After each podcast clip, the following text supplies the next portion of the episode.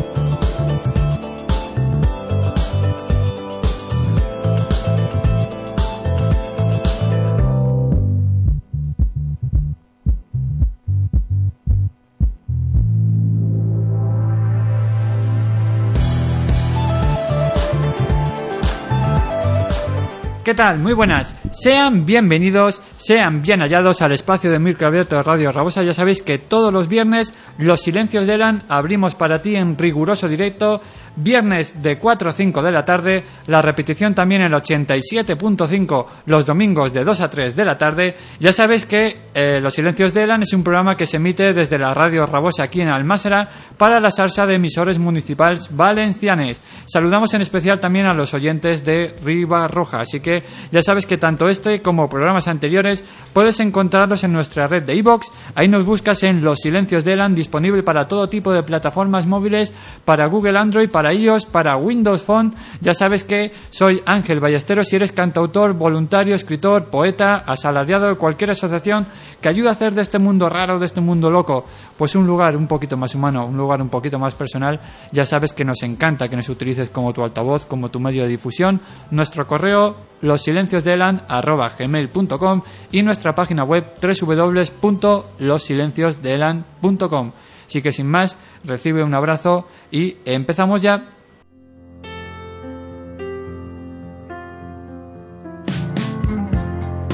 Lost you in a lonely winter, and you in a summer sweat I could not forget. Something about you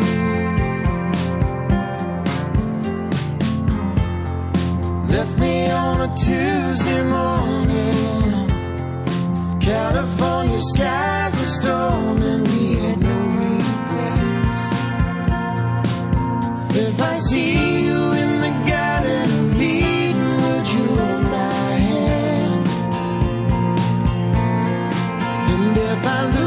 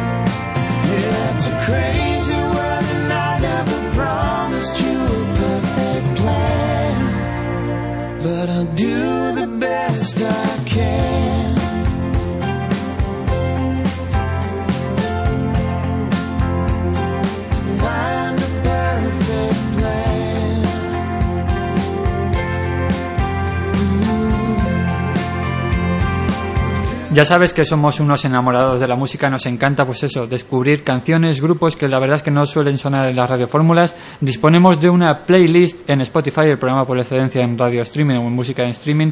Ahí nos buscas como Los Silencios de Elan y la playlist en concreto se llama Los Recomendados. Este es Perfect Plan de August Senpai.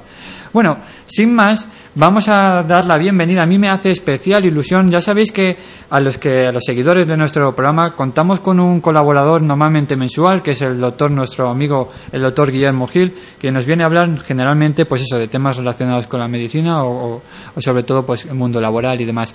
Pero me hacía especialmente ilusión contar con una, con una persona que lleva las emociones a un, a un grado totalmente diferente o distinto a lo que yo estoy acostumbrado siempre a ver o a leer o a escuchar.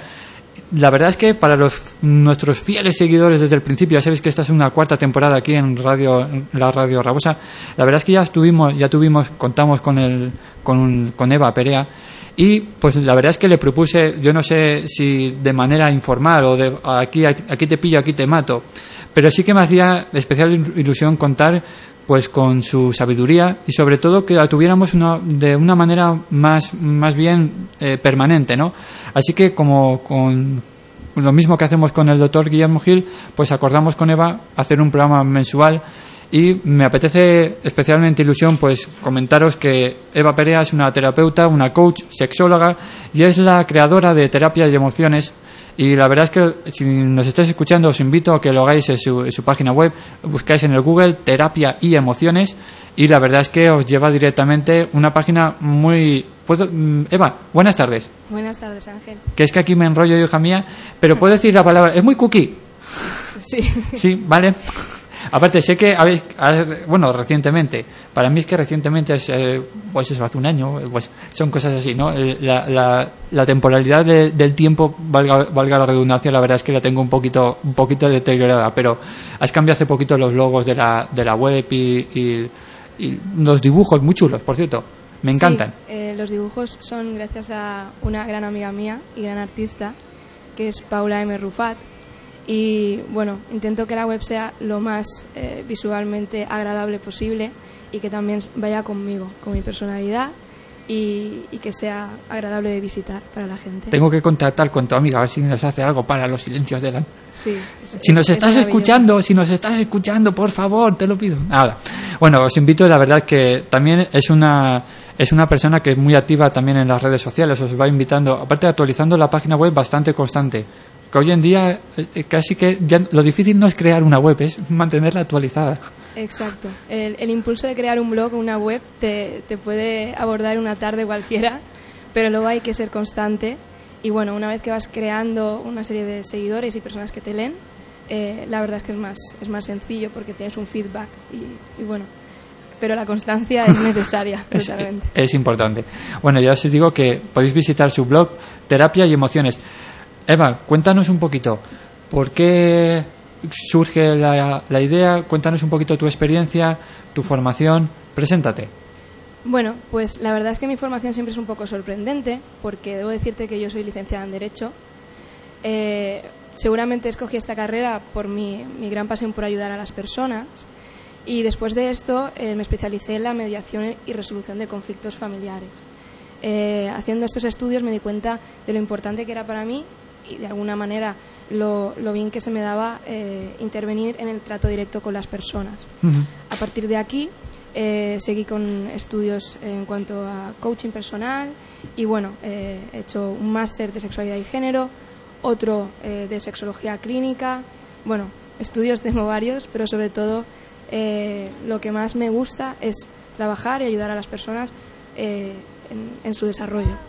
Lo que pasa es que el tema, hablabas de la resolución de conflictos, tampoco está muy alejado inicialmente, inicialmente de tu, de tu carrera, ¿no? De, de derecho. No, de hecho, el derecho es una, es una ciencia social ¿no? que, que trata de resolver los problemas que tienen las personas. Eh, una lectura simplista es esta. Entonces, realmente yo sigo haciendo esto, pero lejos de, de lo que son los tribunales y las medidas de, de conciliación, etcétera. Pero sí que es cierto que tampoco me he alejado tanto de ello y de alguna manera lo he reconvertido hacia donde yo me siento realmente cómoda y tengo la fortuna de, de poder dedicarme a ello. Es lo que te digo que pues es- son temas que pues tienen una relación bastante, una conexión bastante importante. Lo que sí que no me cuadra mucho el tema de la sexología con la de derecho, pero bueno, me imagino que ahora nos lo explicarás, porque mira y mira que lo intento, ¿eh? Los- lo- para los que no me vean lo estoy pensando, ¿eh? de verdad. Pero ¿por, ¿por qué, Eva? Bueno, la sexualidad es un elemento inherente al ser humano, ¿no? La sexología no es solamente el acto sexual en sí. Este pensamiento viene mucho de pues, la concepción genital y, y falocentrista, heterogénica que existe de la sexualidad, mientras que el concepto sexual desde la globalidad, desde la diversidad, eh, nos, nos- eh, está con nosotros durante toda nuestra vida. Y realmente es sexualidad tanto las emociones como eh, el poner límites, como los, los- una caricia, un sentimiento, una relación eh, de pareja, también interviene tu sexualidad. La sexualidad es, es algo muy amplio. Lo que sucede es que cuando hablas de sexología, pues todo el mundo eh, piensa en, en- en lo mismo. En el acto. Y para eso estoy yo, para abrir un poco más las mentes. Y, y bueno, me gusta mucho sobre todo eh, trabajar en la educación sexual con niños y niñas. Me parece muy importante y, y creo que con ello lograríamos una sociedad adulta mucho más responsable, igualitaria y coherente. Lo que pasa es que yo creo que para mí, mira, me la has quitado justo de lo que iba a decir. Cuando, cuando normalmente asociamos sexualidad, siempre asociamos al acto sexual.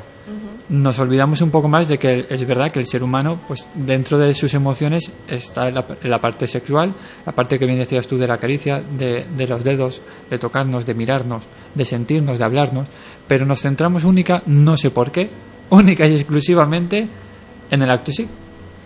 Pues, eh, Eso puede todo- ser, Eva, puede ser a raíz de que la- los medios de comunicación hablen de un tema que normalmente siempre suele ser o los abusos sexuales o, o sea, centrado única y exclusivamente en, el, en, la actividad en sí.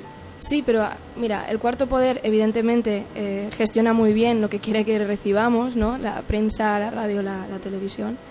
Eh, y por otro lado, sí que se habla mucho de abusos sexuales, se habla, se habla mucho sobre eh, agresiones sexuales, violencia de género, pero si te fijas, siempre acabamos dando datos, dando números, pero nunca en los programas de televisión, en los telediarios, en, en ningún debate, se habla de por qué se producen esas agresiones, por qué se producen esos abusos, de dónde nace el hecho de que las personas eh, cometan esos, esos actos, ¿no?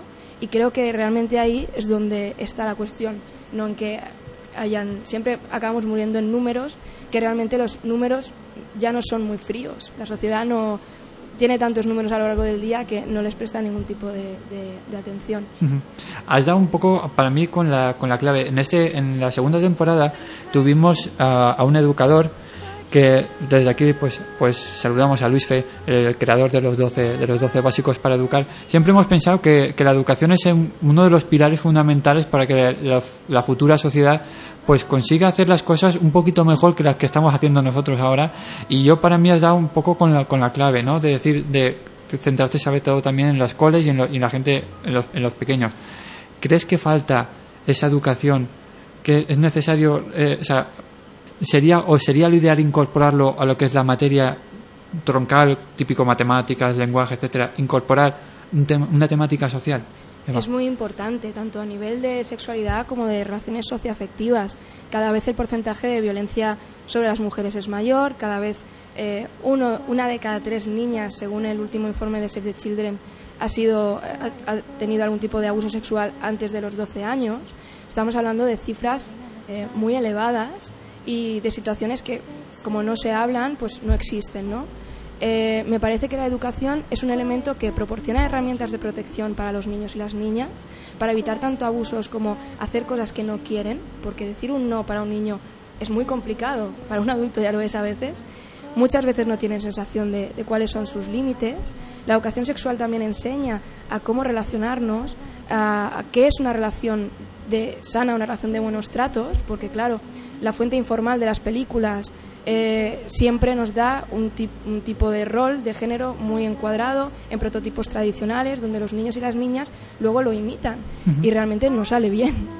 Eh, por otro lado, es una herramienta que facilita mucho el conocimiento del propio cuerpo y que el cuerpo no solamente muere en la genitalidad, eh, somos seres sexuados desde el pelo hasta la punta del pie. Eh, y sobre todo quita mucho hierro al miedo que tienen en el inicio de las relaciones sexuales y aporta mucha seguridad en cuanto a la salud sexual, a los medios de contracepción y a evitar que se den infecciones de transmisión sexual, que están otra vez elevándose en el número de, de- en el porcentaje de prevalencia. Claro, o sea que en el fondo, bueno, el ser humano también, es un- al ser social, es un ser que se tiene que relacionar con los demás, con lo cual la sexualidad es, una- es un, un elemento más, un objetivo más. A mí, si me permites, Eva, estoy leyendo tu, tu página web y hay una cosa que me, me, me gusta mucho y por eso te considero una... per- No lo sé, ¿eh? pero ¿eres una persona altamente positiva, Eva? Me gusta ver la vida con positividad y siempre sacar una lectura eh, positiva de lo que me pasa. Considero que es lo me, mejor. me encanta, me encanta. Eres- eh, mira, eh, creo que he aceptado de pleno, o aceptaremos de pleno. Mira, hay una cosa cuando en, en- dentro de tu web, todo esto está en, en la, página web, aprovecho, terapiadeemociones.com, dice, tú pones tus objetivos y juntas encontramos las herramientas para alcanzarlos del modo más positivo y enriquecedor posible. Siempre desde un proyecto personal hasta un proyecto profesional, pasando por la mejora en distintos ámbitos de tu vida. Un camino en el que tú pones la meta y trabajaremos juntos para, o juntas para conseguirla. Fenomenal. No tengo nada más que añadir, ni un punto más. Claro, es, es realmente el desarrollo personal que es, tú pones unos objetivos, una serie de situaciones o, cosas en tu vida, actitudes, etcétera, que quieras desarrollar, desarrollar o hasta las que quieres llegar y entonces hasta eso hay un camino. Ese camino, si lo realizas de una manera acompañada, eh, pues bueno, se te van a proporcionar una serie de herramientas y también hay que disfrutar mucho de ese camino a- a- hasta que conseguimos lo que pretendemos. Porque a veces te sorprendes si consigues más de lo que, de lo que pretendías. ¿no? Eh, muchas veces queremos que las cosas sucedan ya y, y estar bien ya o, que, o tener algo ya, como vivimos en la sociedad de, de la inmediatez consumista, pues nos pasa igual con, con- con nosotros ¿no? y nuestro desarrollo. Pero de- disfrutar de nuestro desarrollo personal es, es altamente importante. Mira, yo últimamente reconozco, bueno, para los que me, me conozcan personalmente, sabe, saben que siempre he alabado esta. Es un psicólogo, Rafael Santandreu. Me imagino que lo- la, la audiencia también lo conocerás. Eva, no sé si tú también lo, lo me imagino que sí. Sí. Pero él siempre, o últimamente, está hablando mucho de hacer las cosas lentas y sobre todo hacerlas con amor. Son dos objetos, o sea, do- do- dos premisas, do- dos cosas muy, muy importantes y que hablabas tú de la rapidez, de la inmediatez, ¿no? Lo queremos todo ya. O sea, somos ya incapaces de estar esperando y, mm, sobre todo un claro ejemplo es cuando queremos comprar algo que lo- generalmente voy a decir nombre, hacemos por Amazon o por internet, corte inglés, lo que sea. Es que tenemos que esperar hasta mañana. Dices, porque tienes la cuenta premium y, y tal, y te lo sirven enseguida. Y dices, "A ver, es que está hasta mañana. Pues claro, eso antes no, antes teníamos que esperar una semana, no pasaba nada. Antiguamente nuestros padres ya ni, ni, ni hablamos, pero lo queremos ya. Y me imagino que en, el- en cuanto al tema de resolución de conflictos o en, en cuanto al tema de desarrollo personal, me imagino que te habrás encontrado también con la situación de, uff, lo quiero ya. Vienes, vienen a ti y dices, no, pero me vas a proponer, pero ya voy a notar, no, me imagino, ¿no? Voy a notar resultados ya, ya. Hay situaciones en las que, en las que bueno, pues las personas, pues igual que quieren comprar las cosas ya, pues igual vienen y, te preguntan, eh, pues bueno, ¿y cuántas sesiones va a ser esto? Y, realmente todo depende de la persona. Es decir, eh, lo abierta que tú estés al cambio y, cómo te plantees la situación, las pocas resistencias que pongas a cambiar van a, van a propiciar tu desarrollo personal. Normalmente no nos desarrollamos porque estamos, tenemos resistencias, a veces inconscientes, a veces otras conscientes. Pero sí que es verdad que tenemos que ser, tenemos que cultivar la paciencia, ¿no? Que es el arte de esperar con amabilidad a que las cosas sucedan. Uy, arte de esperar demasiado. Y amabilidad, peor todavía. Sí, mira, un ejemplo, un ejemplo que yo suelo usar es el de cuando un niño eh, o una niña empieza a andar, ¿no? No hay ningún adulto que yo conozca que empieza a exigirle al niño o a la niña que ande ya porque tiene que andar ya, ¿no? Es un proceso en el que el niño o la niña empieza a cogerse de los muebles para empezar a coger cosas de arriba, tiene una motivación, ¿no? Y, y no hay nadie que le diga, oye, ¿qué pasa? Llevas dos días intentando andar, ya podrías estar andando, ¿no? Somos muchísimo más pacientes con eso y en cambio cuando somos adultos o adu- personas adultas no respetamos esos tiempos y mucho menos cuando hablamos de desarrollo personal, de tiempos en cuanto a emociones. Somos muy estrictos con nosotros mismos. Lo que pasa es que, ¿por qué, o sea, por qué, Eva, perdemos esa esa tranquilidad, esa calma que normalmente le exigimos a los niños, que aceptamos que vayan aprendiendo tranquilamente a leer, a escribir, y cuando llegan, no sé, no sé de repente cambia el chip y decimos, ¿y, y, y por qué no sabes leer? ¿Y por qué no sabes sumar? ¿Y por, o sea, ¿dónde, qué, qué nos pasa? ¿Qué interconexión se produce en nuestro cerebro para decir, cambiar de esa amabilidad, de esa tranquilidad, de esa aceptación, a que haga las cosas lentas y despacio, a que lo haga ya, rápido y bien? Porque de un niño pequeño, una niña pequeña, tú presupones que no tiene las mismas capacidades que tú. Igual que con una persona eh, pues que es muy mayor, también le, le, le das más eh, tiempo para que haga las cosas o presupones que quizás no, no, las vaya a poder hacer ya. Pero de personas que crees que son igual que tú, eh, esperas lo mismo que, que tú o más, ¿no? Conforme nos vamos haciendo adultos, en esa transición a la vida adulta, pues te vas metiendo en el sistema en el que estamos. Y el sistema en el que estamos es rápido. Es decir, vivimos en, la era del estrés, eh, de la violencia visual, todo es muy, todo es muy rápido y, y tienes que estar al 100% en todo momento porque enseguida ya ha pasado ese momento. El trabajo, los niños, el ejemplo perfecto lo tienes en también la conciliación familiar, ¿no? No hay tiempo. La gente no tiene tiempo y dentro de esa pérdida de tiempo, eh, pues vamos viviendo. Ah, pero, pero, tú, yo creo que estás dando. Con, me está pasando a mí esas cosas que estás diciendo. me imagino que a los oyentes también le, le, les estará pasando lo mismo que a mí, pero es perder, pero el tiempo. La, la, cuestión es que perdemos el tiempo o no sabemos organizar bien el tiempo. Muchas veces eh, hay una falta de organización, otras veces está ayudada por la falta de ayuda institucional para la conciliación familiar porque no hay mucha, prácticamente ninguna. Tenemos horarios muy largos de trabajo, jornadas laborales muy largas. Eh, igual los, los, niños y las niñas también tienen jornadas escolares muy largas. Entonces, al final, la falta de energía y el cansancio hace que se te nubre la mente y no sepas organizarte mejor, ¿no? Uh -huh. eh, de alguna manera, sí que es verdad que podríamos organizarnos mejor, pero eh, siempre está ese elemento de la falta de apoyo social para que podamos tener una vida mucho más rica en tiempo libre, que muchas veces eh, es lo que nos falta, tiempo libre. A los niños tiempo para jugar, a los adultos tiempo para eh, buscar actividades para ellos mismos, para relacionarse, eh, y acabamos haciéndolo pues cuando, pues por la noche, ¿no? Cuando ya está el niño o la niña acostada, cuando y al final lo que te quita son horas de sueño. No es espacio personal para ti, sino es tiempo en el que tendrías que estar descansando.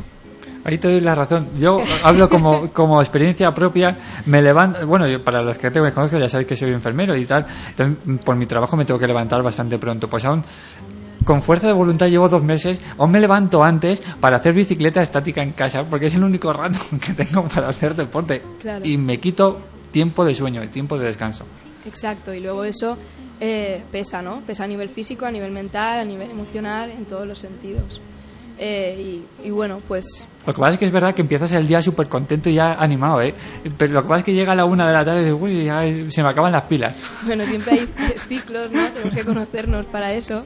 Pero sí, yo también soy pro deporte por la mañana, totalmente. Ahí, ahí. Eva, cuéntanos, eh, tú terminas la, la, formación, como bien dices, la, la formación de Derecho y de repente decides inculcarte o empezar el mundo de, del coaching. Cuéntanos, ¿qué, qué es el, el, coach? ¿Qué es? Bueno, pues el coach es un, eh, es un entrenador, una, una, persona que te entrena, ¿no? Eh, si habláramos de deporte estaría claro qué es lo que hace el entrenador, eh, aunque algunos no sean muy, muy buenos entrenadores. Todo se ha dicho. Ahí lo dejo por alguien irá, pero no lo vamos a preguntar. Eh, no, porque mira, es muy curioso que, que a veces bajo de casa hay un, hay un sitio donde juegan al baloncesto.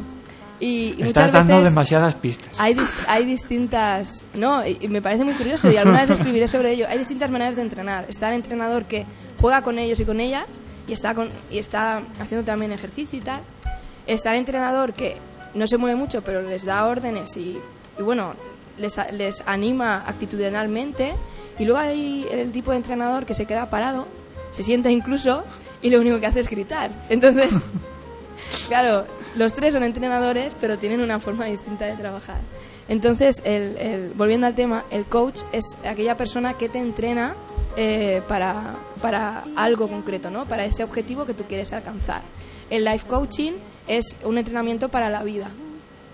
eh, en la sociedad, volvemos al, al tema, ¿no? En la sociedad en la que vivimos cada vez cuesta más saber cómo vivir y a veces necesitamos ese pequeño entrenamiento porque nos faltan experiencias y el ser humano muchas veces, a pesar de las experiencias que, que posee, eh, como que no aprende y sigue cayendo en las mismas situaciones.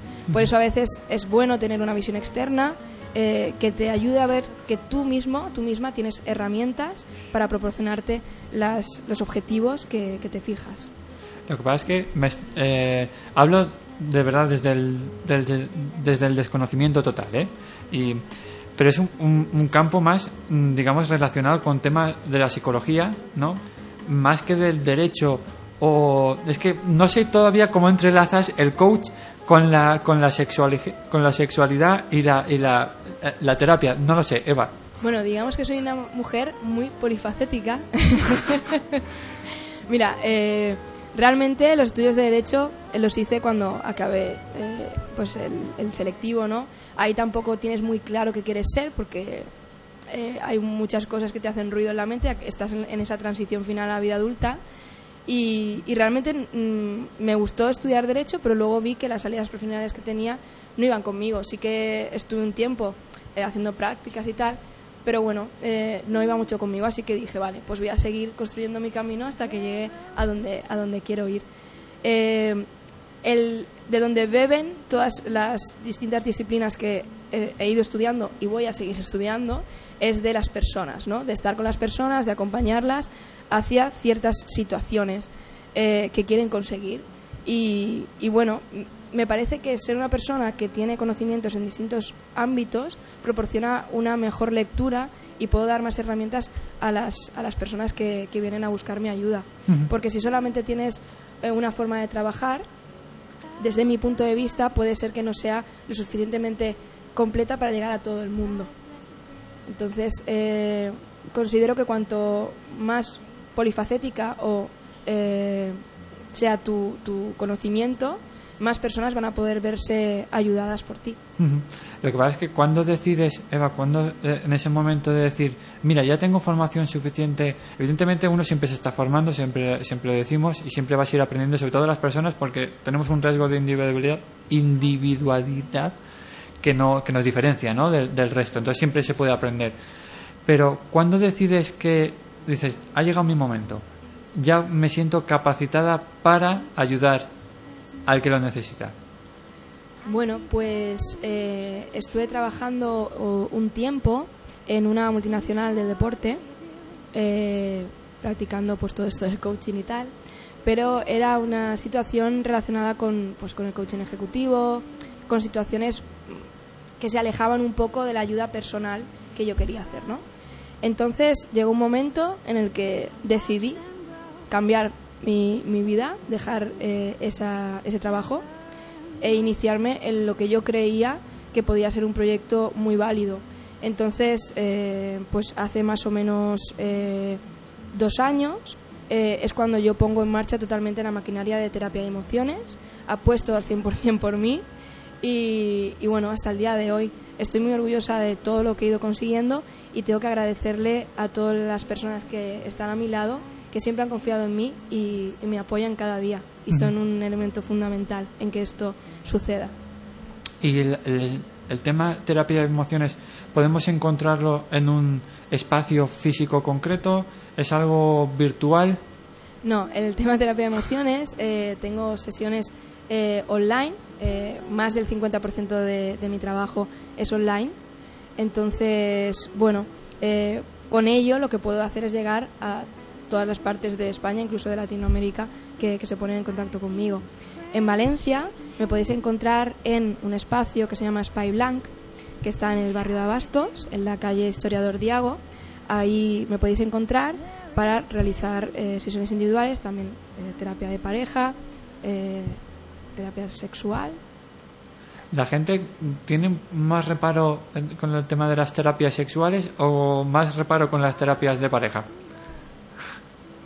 Bueno, ¿sabes tu experiencia, eh, tú- por, por lo que tú has experimentado. Normalmente las terapias de pareja es, normalmente siempre están vinculadas a luego siempre hay algún tim- algún tipo de disfunción sexual. Eh, ¿Por qué? Porque cuando hay una crisis de pareja o la pareja no se entiende ni se desarrolla bien, siempre afecta a la, a- a la actividad sexual de la pareja. Entonces, casi siempre está relacionado. Eh, las sesiones de, de terapia sexual, de, de sexología clínica en sí, a veces atienden a disfunciones de personas individuales. Por ejemplo, una mujer que tenga deseo sexual hipoactivo o a un hombre que tenga una disfunción eréctil. Puede ser que estén en pareja o no, entonces, eh, y puede ser que la pareja no se haya dañado por esa, por esa situación, ¿no? Entonces, es muy rica la- la- la- las posibilidades, pero sí que es verdad que, que la terapia de pareja, sobre todo, eh, existe como un cierto, un cierto esperar, esperar hasta que la situación ya está muy mal y entonces es cuando acudes, ¿no? Y, y realmente si, si muchas parejas acudieran antes, el proceso sería mucho más, más positivo y en ocasiones con resultados distintos. Es una pregunta que te quería haber hecho. Gracias por rompérmela. no, es verdad, porque el ser humano tiene la tendencia siempre de... Mira, si quieres, Eva, aprovechando que estás bebiendo, ponemos una cancioncita, descansamos y seguimos aquí en los silencios del AM. ¿Te parece? Muy bien.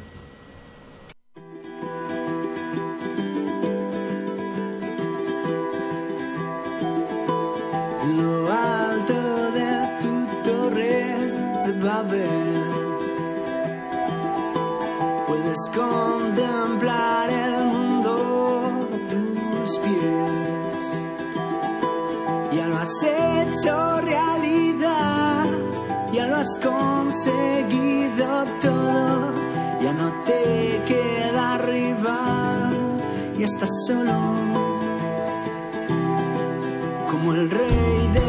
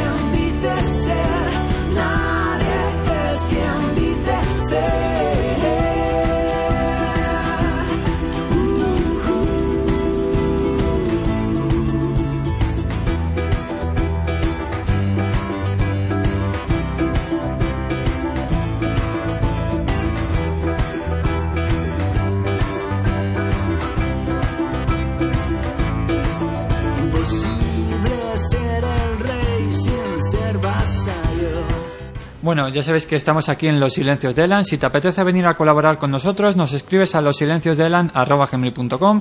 La canción Nadie es quien dice ser, Marcos Cao, que por cierto el líder, del, el líder del grupo La Sonrisa de Julia publica hoy precisamente su nuevo, su nuevo trabajo discográfico. Este lo podéis encontrar en la playlist de los recomendados. Hablábamos, Eva, aprovechando de que estabas tomando un poquito de agua, un poquito de break que llaman, el tema de las, de las terapias, hablamos de las terapias sexuales y terapias de, de pareja y para mí has dado un poquito con la clave, ¿no? Que el ser humano también se espera mucho al resultado final en vez de ponerle solución a cuando quizá el, pro- el problema no es tan grande. ¿Por qué? Bueno, eh, sobre todo, yendo a la base, por una falta de educación eh, sexual y, y- y relacional, aprendemos en torno a estructuras de relación que son negativas, que muchas veces son tóxicas, eh, y bueno, eh, nos relacionamos un poco eh, utilizando la- el, el- el- el fallo-error, ¿no? Eh, de- cogemos, tenemos una pareja, va mal, vale, pues ya sabemos que eso no ha, si- no ha estado bien, tenemos otra, vamos probando mucho, pero no tenemos muy claro qué es lo que hay que hacer para que una relación sea, sea positiva y saque lo mejor de nosotros mismos, ¿no? Muchas veces eh, buscamos en, en nuestra pareja eh, que solucione nuestros, nuestros problemas personales o ese- esa, esa necesidad que a veces tenemos de estar acompañados, acompañadas. Eh, realmente muchas personas viven eh, su relación de pareja desde la necesidad, desde no desde compartir un proyecto de vida, sino desde la dependencia y desde situaciones que están muy lejos de lo que es realmente el amor. Has dado también otro mm, tema, dependencia, que es algo que es muy una característica que va también muy ligada a una relación de pareja. Siempre esa dependencia mutua, ¿no? De no mm, de poner también tus tus esperanzas, tus, tus emociones en la, en la otra persona y te olvidas de, de, de que el núcleo eres tú. Sí, ¿no? efectivamente. Es una de las, eh, de, las, de las clásicas situaciones que existen en la pareja. Normalmente siempre es una de las personas las que, la que depende más de la otra. Eh, se sucede entonces una relación un poco de poder, donde no hay, un- no hay una relación eh, entre iguales, sino que hay una persona que domina un poco más la relación. Entonces, una de las personas de la relación, estamos hablando siempre de relaciones de dos personas, eh, pues entonces en la pareja eh, lo que hace es vivir su vida a través de la vida de la otra persona. Entonces vive por y para la otra persona. Eh, ¿Qué pasa? Que cuando se finaliza ese- esa relación, que es una relación que no es muy positiva normalmente, eh, la persona que se queda, eh, que se queda, las dos personas empiezan una vida solas y la persona que ha estado dependiendo de manera continuada, pues no se acuerda de qué cosas le gustaban, no se acuerda qué hacía, no se acuerda cuáles eran sus gustos, no se acuerda de prácticamente nada porque ha abandonado su vida a cambio de vivir la vida con otra persona, ¿no? Y eso está muy alejado de lo que es ser una pareja. Lo que pasa es que siempre estará, me imagino, el comentario que te habrán hecho eh, de, de que no lo, no lo hacían por, por no faltar o por no... mm, mm, ¿Cómo, cómo, cómo decírtelo? De, mira, pues yo no hago esto porque sé que le va, eh, le va a enfadar a mi mujer, ¿no? O, o- o mi, o mi marido. O no hago esto porque no, me- no quiero hacer deporte, pues porque sé que me tengo que cuidar con los hijos, tengo unas obligaciones, entonces no me puedo marchar. Siempre es un poco la excusa, ¿no? Poner excusa de, de esa de esa emoción, de eso que tú quieres hacer. Me imagino que te habrás encontrado también con, con, con muchas excusas que nos vamos poniendo los seres humanos, nos autoconvencemos de decir, no, yo, yo en el fondo quiero hacer esto, pero no lo hago porque tengo, me pasaría esto, esto y esto, y entonces no lo hago. ¿No? Sí, pero acabo la- pasando factura. Claro, la base fundamental de cualquier relación, ya sea de pareja, de amistad, de lo que sea, es la comunicación. Y la comunicación de manera positiva, de manera eh, planteando las cosas desde, eh, desde lo que son. Desde, de- si tienes ganas de hacer algo, si te apetece hacer algo, si crees que algo va mal, plantealo a tu pareja y tu pareja además lo tiene que recibir como una propuesta de diálogo, no como un ataque, no como una ofensa. ¿no? Muchas veces eh, estamos entrenados para discutir y muchas personas utilizan la, comunicación agresiva de manera constante en su vida. Eh, se ve como algo normal que las parejas tengan conflictos, que las parejas discutan, es algo normalizado. Siempre sale en las series, en las películas, que las personas se griten. Eso no es normal. Entonces, en cuanto tienes ese tipo de, de relación, pues evidentemente empiezan a subyacer otro tipo de comportamientos que al final generan que es, tu pareja se convierta en muchas ocasiones en una persona a la que quieres pero que odias por, por otro lado, ¿no? Esa relación de polaridad. Y, bueno, eh, cuando aprendes lo que es tener una relación sana, eh, pues quitas muchos, muchos clichés y quitas muchos comportamientos que lo que hacen es favorecer una relación eh, tóxica. Yo de- he de confesarte que nunca, o sea, nunca he entendido esas relaciones que de, de amor-odio, de te quiero pero te odio. No, o sea, yo, yo de verdad, en mi mente, igual es que no lo he experimentado, ¿eh? pero que sí que es verdad que no, no, o sea, no, no puedes querer a una persona y odiarla a la vez. ¿Cómo, cómo puedes convivir con una persona que quieres y odias? Bueno, eh, esto ¡No puedes! sí que puedes y de hecho hay mucha gente que lo hace durante mucho tiempo de su vida con sus eh, con sus progenitores, ¿no? El, el- tu, tu padre o tu madre puede ser una persona a la que quieras mucho, pero que a la verdad, a- pero luego tengas rencores con ella o, o- o Sí, con pero él. siempre predomina más una cosa o la otra. Claro, sí. Eh, en el momento en el que las dos cosas están. Yo creo que las dos cosas a la vez tampoco pueden suceder, ¿no? Hay momentos en los. es- esa frase de. Hay momentos en los que te comería y otras veces te quiero matar, ¿no? Pues. eh, pero.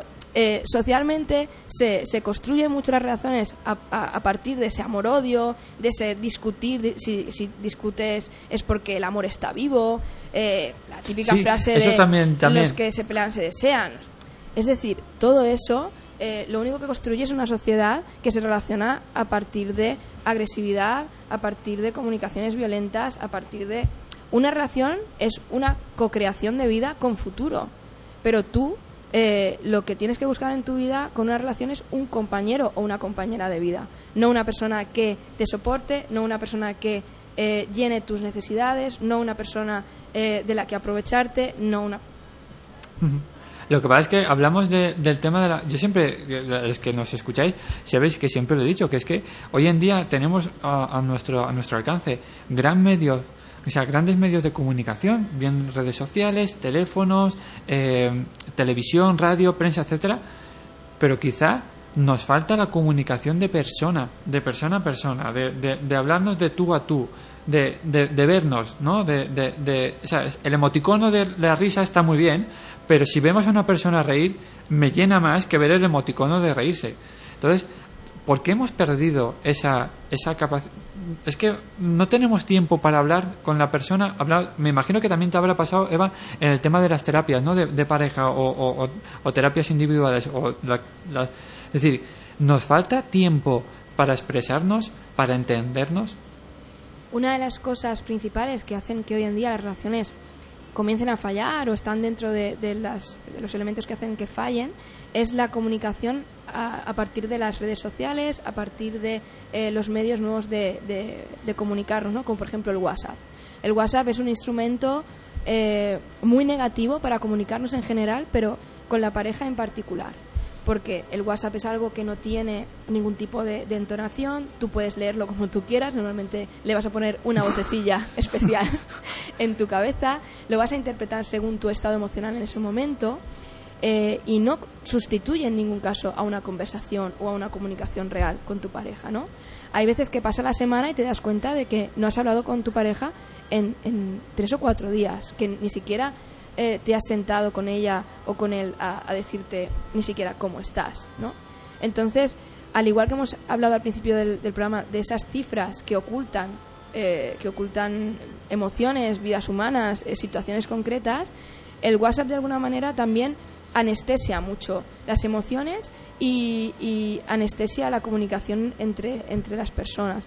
Yo creo que sobre todo los medios, los nuevos medios de, de comunicación eh, están influenciando mucho en que eh, a la vez que hacemos otras cosas nos comuniquemos, ¿no? Entonces ya no tenemos que tener tiempo para comunicarnos porque puedes estar trabajando y mandando un WhatsApp a la vez. Claro, lo que hablamos eh, eh, con, mira, con, con- la multitask, ¿no? Que a multitarea. Ahora somos personas que tenemos que hacer muchas cosas a la vez y, y igual una de ellas es eh, comunicarnos por WhatsApp y así mm, evitamos parar y mantener una conversación sana, eh, tranquila. Claro, pero La multitask o multi-window. Sí, vivimos en una sociedad un poco dicotómica en ese sentido, porque a la vez que se premia a, a la multitasking person, ¿no? Eh, cuantas ojo, más cosas pero todo bien, ¿eh? Todo hay que hacerlo Hombre, bien y a la primera. supuesto. Todo bien y a la primera. Eso por supuesto.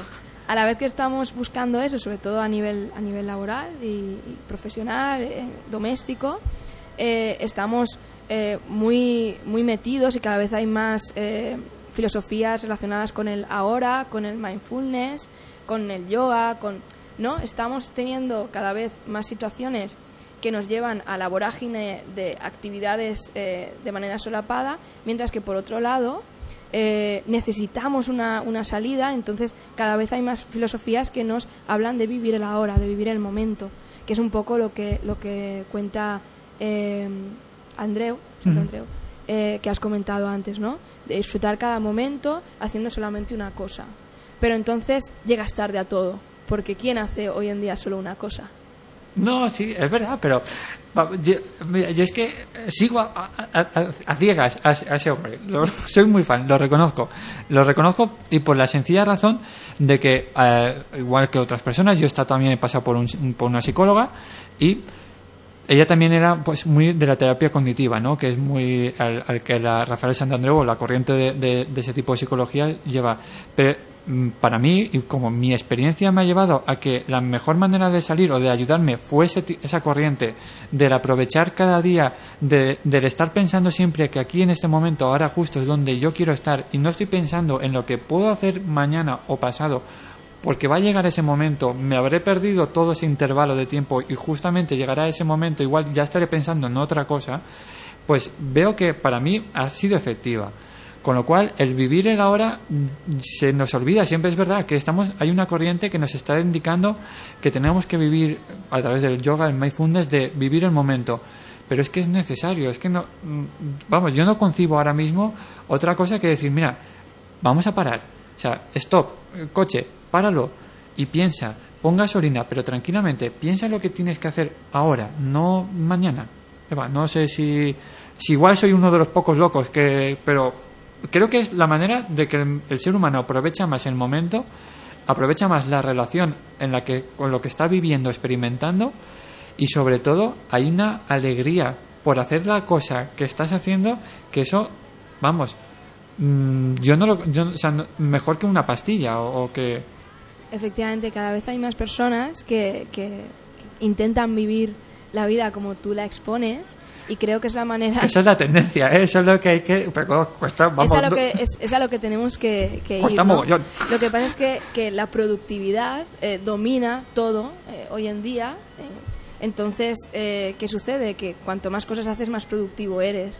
Y muchas veces se nos mete eso en el inconsciente y por eso siempre estamos pensando en y mañana y pasado, ¿no? Eh, hay, yo siempre pienso algo, ¿no? A veces te metes a ducharte y la ducha tendría que ser algo relajante y, tranquilo, ¿no? También para quitarte el estrés del día o por la mañana para y estás en la ducha y estás pensando en, en- un montón de cosas que vas a hacer después, lo que te ha pasado esta mañana, lo- estás en la ducha y de repente eh, hay un montón de personas a tu alrededor porque estás con todas ellas y, y- pierdes disfrutar de esa ducha que te estás dando. Pues con eso todo, ¿no? El desayuno de por la mañana, coger el coche para ir hasta el trabajo. Muchas veces hacemos tareas de manera mecanizada y, y eso hace que el estrés mental sea muy grande. A mí no me gustaría, Eva, que, ya ves, tú me has dicho, no, media hora, vamos a hablar media hora. Es imposible, no, no podemos estar hablando solo media hora. Aquí nos hace falta los especiales que vamos a tener. Y sí que me gustaría, Eva, eh, a menos dar una pincelada de- del concepto de personas altamente sensibles, el concepto de paz que mm, muy característico en tu terapia. Mm. Bueno, eh, el concepto de paz, eh, de persona altamente sensible, es una de las de, las, de los trabajos que más realizo eh, y al, al que al que ofrezco más tiempo dentro de, mi profesión. Las personas altamente sensibles son personas que tienen un rasgo en su personalidad que hace que, eh, que obtengan con mayor intensidad los estímulos que tienen a su alrededor. ¿De acuerdo? Eh, no es un trastorno, no es una patología, solamente es un, es un rasgo de la personalidad. Por esto, eh, el ser altamente sensible no es diagnosticable, pero sí que existen una serie de herramientas que van a facilitar que sepas si lo eres o no. Entonces, eh, ser paz eh, tiene un origen biológico, es hereditario, eh, siempre alguno de tus dos progenitores tiene que haber sido paz. Y por otro lado, la explicación a nivel eh, biológico, a nivel fisiológico, es que las PAS eh, tienen un sistema nervioso que capta con mayor intensidad todo lo que sucede a su alrededor. Es decir, de alguna manera está más desarrollado y actúa, actúa de un modo distinto al de las personas que no son altamente sensibles. Esto hace que se generen eh, hormonas a distinto nivel, como por ejemplo es muy típico en las personas altamente sensibles tener un alto grado de cortisol, que es la hormona del estrés, o de serotonina. Siempre, me ha- siempre eh, a nivel médico siempre me ha fascinado el tema del estrés con la palabra cortisol, porque el sol, luz, alegría, eh, no, pues es nada, no tiene nada que ver, sino que es justo todo lo contrario, lo que genera es la ansiedad, el, el nerviosismo.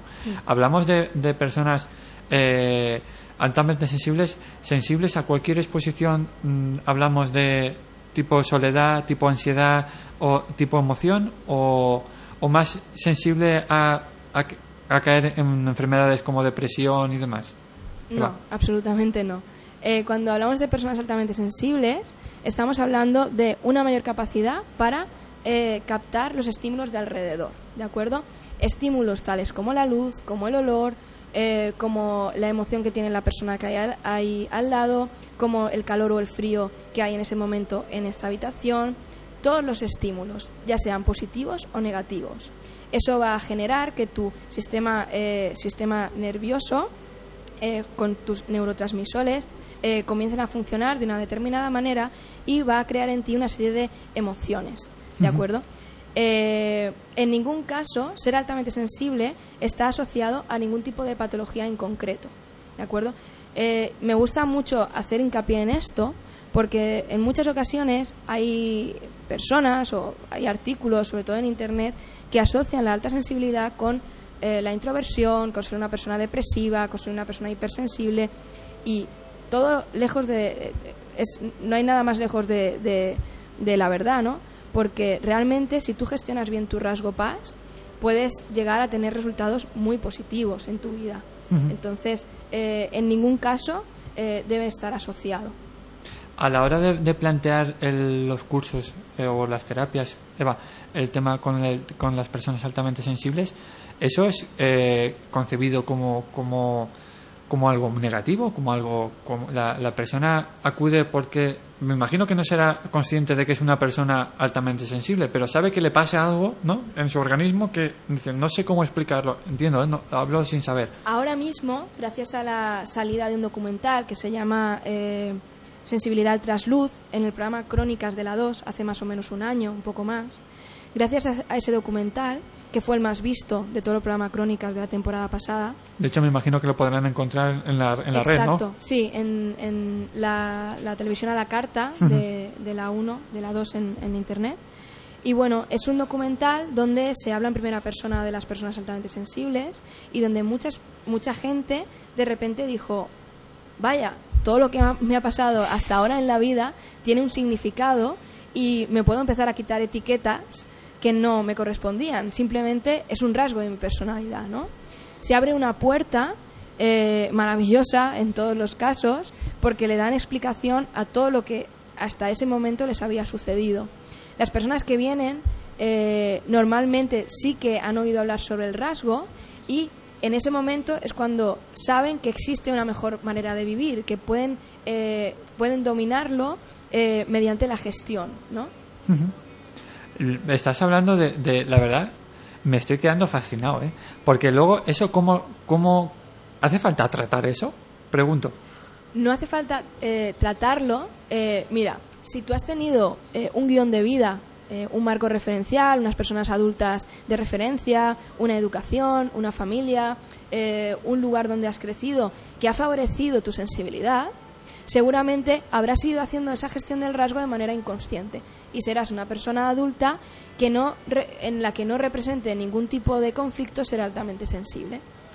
Pero si tú has nacido en una familia eh, con unos adultos, etcétera, eh, donde ser altamente sensible no ha sido eh, bien visto, nunca has podido eh, mostrar tus emociones, nunca has podido hablar de lo que te sucedía, nunca has encontrado un feedback emocional, no han propiciado que pudieras desarrollar tus elementos más artísticos, más musicales, etcétera, ¿qué va a pasar? Que eh, en muchas ocasiones no has podido desarrollar el rasgo y te has sentido siempre como algo raro, como algo apartado, ¿no?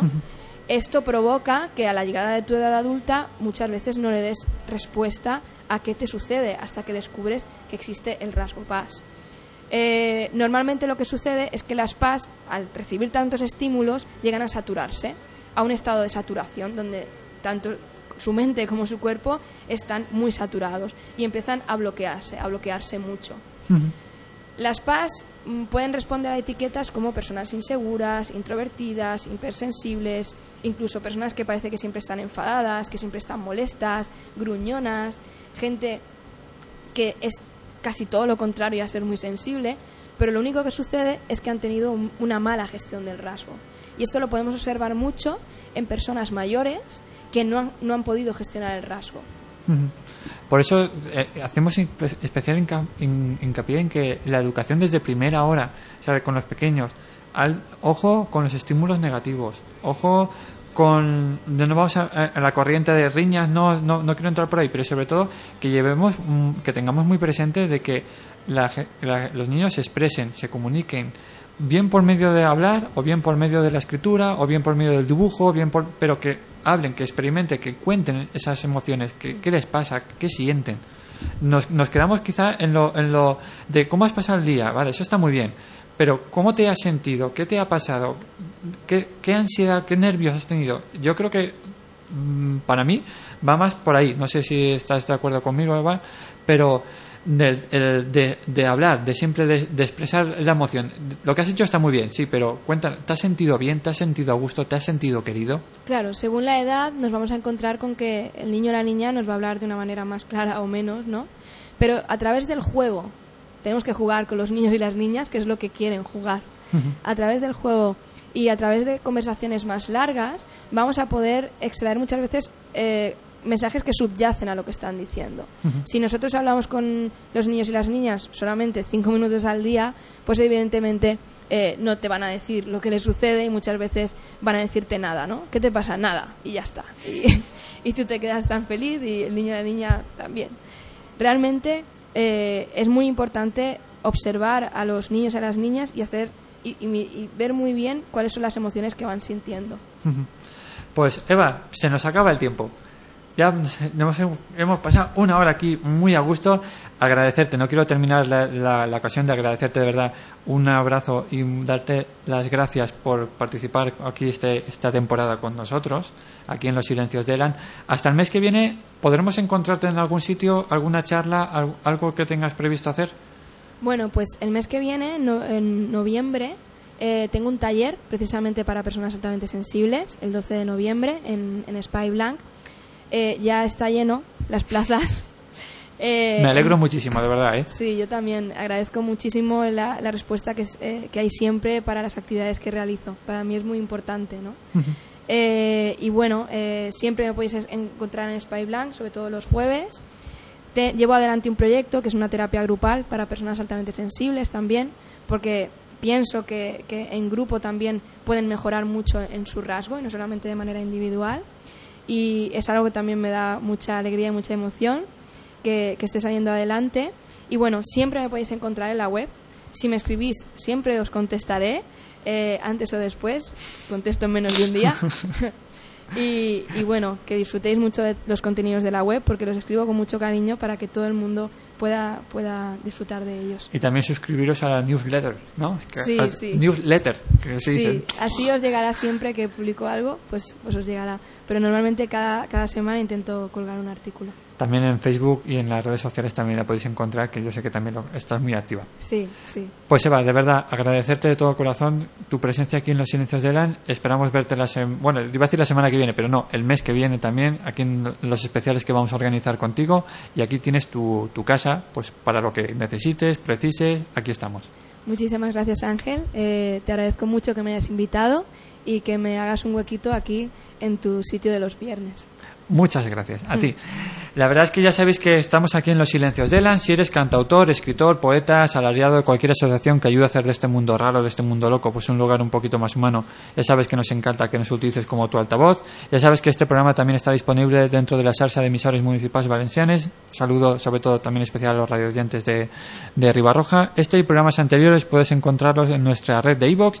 Sin más, Recibe un abrazo de Ángel Ballesteros y nos vemos en una nueva edición de Los Silencios de LAN. Hasta luego.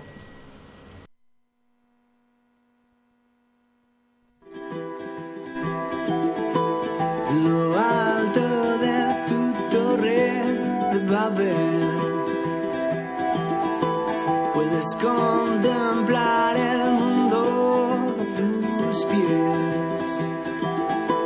Ya lo has hecho real.